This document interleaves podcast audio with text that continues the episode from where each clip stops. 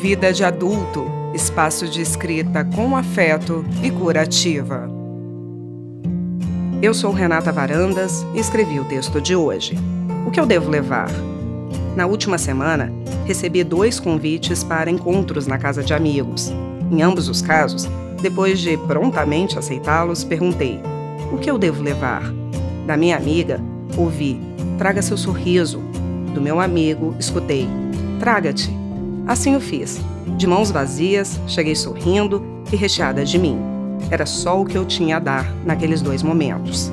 Assim como nos convites para encontrar amigos em que perguntamos o que devo levar, pessoas, quase que diariamente, entram na nossa vida e invariavelmente trazem algo. E a gente abre a porta e muitas vezes escancara o coração. No meu caso, tem gente que fica na minha vida porque traz todo santo dia algo novo, nem que seja chocolate ou saudade. Outras chegam, mas não se demoram. Duram tempo suficiente para deixar uma marca, um legado, um aprendizado, uma lembrança. Hoje, vejo que todas as pessoas que bateram a porta da minha vida chegaram trazendo alguma coisa boa. A vantagem é que nenhuma delas me perguntou: Renata, o que eu devo levar? Simplesmente chegaram e me entregaram o que tinham e podiam naquele momento. Peguei, guardei e zelo por tudo que recebi. Mas e eu? O que eu levei para cada um dos meus amigos e amores?